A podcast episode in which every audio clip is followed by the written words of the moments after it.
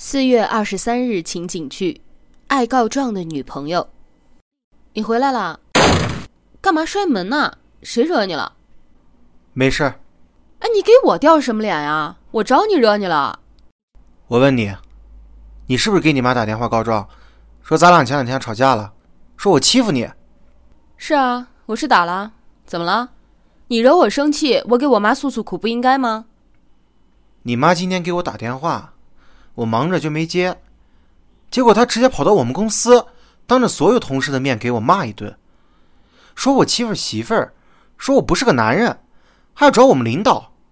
哎，我是怎么了你啊？不就是情侣之间吵个架吗？他至于跑到我们公司闹吗？还我欺负媳妇儿，咱俩还没结婚呢。他还真把自己当丈母娘了？你怎么说话呢？那是我妈，她不过就是心疼自己的姑娘。谁让你当初在他面前保证过的，说绝对不会欺负我？现在你没做到，他教训教训你不应该吗？所谓的教训就是跑到我们公司来胡闹吗？你和你妈是不是不知道什么叫做家丑不可外扬啊？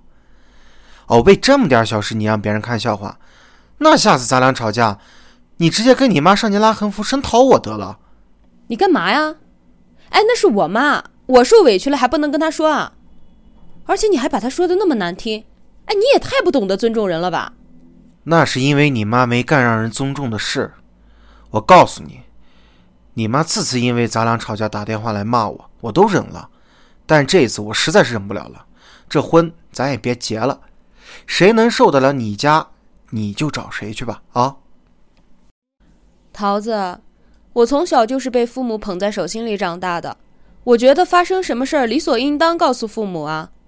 而且他作为我未来的丈夫，惹我生气了，我为什么不能给我父母告状呢？就算我妈妈骂他，也没有什么错呀。他那样说我妈，我还没生气呢，他还先提出分手了，他凭什么呀？桃子，你说难道真的是我错了，我不应该告状吗？